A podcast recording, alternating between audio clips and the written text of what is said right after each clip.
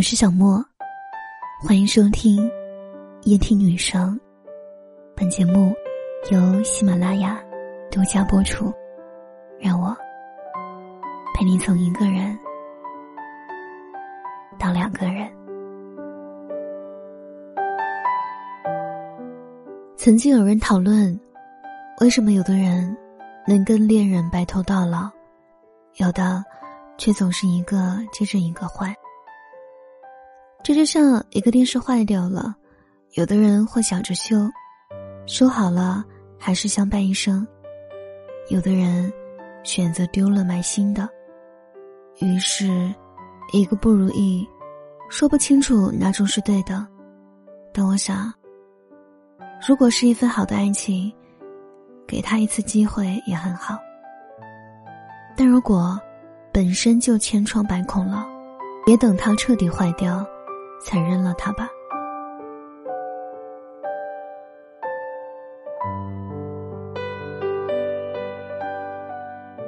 最近我也在跟风尝试断舍离的整理方法，不去购买不需要的东西，拒绝因为商场酬宾而采购，舍弃掉闲置很久的东西，时间长了，真的能离开对这些东西的依赖。原来。常穿的衣服真的只有那两件，家里的东西也没必要那么多。然后恍然大悟，其实爱情也是差不多的道理。断，不适合我的，不因为孤独而将就。其实这世上幸福的爱情总是很相似，但是不幸的爱情却有千万种模样。一般来讲。因为孤独或者压力，将就在一起的爱情很难有好的结果。两个成年人相处是需要彼此包容和牺牲的，没有爱情，哪有那么多的勇气呢？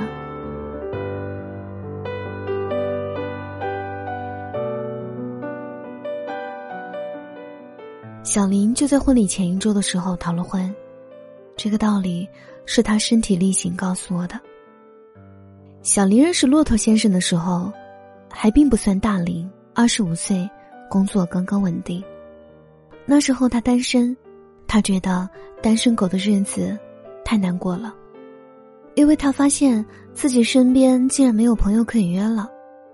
这个朋友周末要跟男票去看电影，那个朋友晚上要跟男票去吃饭，剩下的那个朋友已经跟男朋友去外地旅行了。单身狗的日子。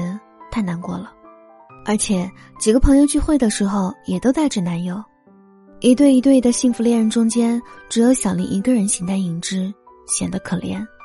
所以就在一次聚会的时候，一个刚刚脱单的朋友把骆驼先生领到了小林面前，说：“你俩处处试试呗，我们都觉得你们会合适的。”小林和骆驼先生互加了微信，约了几次会。就成了朋友圈里一对新晋恋人。没错，他们很适合。小林是安安稳稳的性子，有点老好人的感觉；骆驼先生也是，在办公室里永远吃苦耐劳，可平又拿奖金的时候，永远是个透明人。他们太相似了，也很容易有默契。没过多久，竟然就有种老夫老妻的感觉了。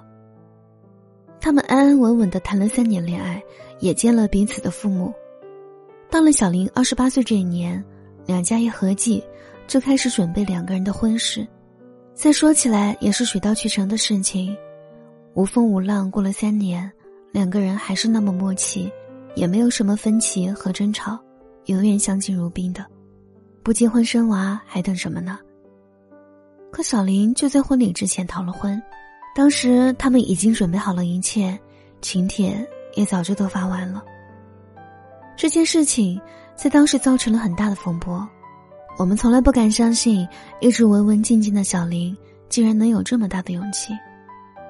直到很久以后，小林才告诉我，他跟骆驼先生去领证的那一天签字的时候，他犹豫了，他很怕，怕到心慌，最后落荒而逃。他知道，因为不爱，他没有跟他过一生的勇气。再后来，小林在同学聚会的时候遇到了大学时期特别倾慕的男神同学。时过境迁，男神也早就娶了妻子。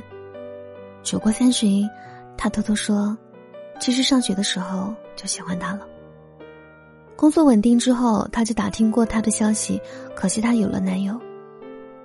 小林回家以后哭了一晚，他还清楚的记得，周时光里为他心动的感觉，却因为自卑，没有迈出向前的一步。不爱就别牵手，也许你在错的恋情里会错过那个对的人。舍，就是过期的爱情，再不忍也要舍得。有种爱情叫做陪你从校服到婚纱。它之所以珍贵，是因为困难。不是没有人能在一起那么久，而是很难爱的那么久。好的爱情也许没有流光溢彩的套路和技巧，可踏踏实实的，让你安心。也许世界很缤纷，诱惑非常多；也许情感很复杂，剪不清理还乱。可一定要知道，爱情也需要断舍离。好的爱情，一份足够你用一生，不要太急去将就不够心动的人，也不要犹豫，错过了那个对的人。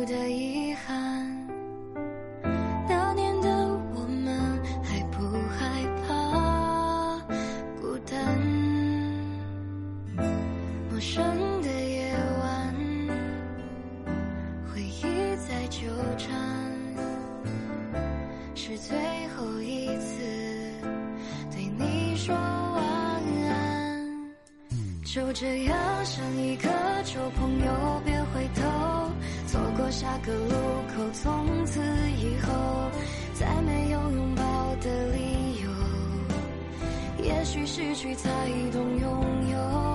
就这样，我们都别停留，就放手，我放手还你自由。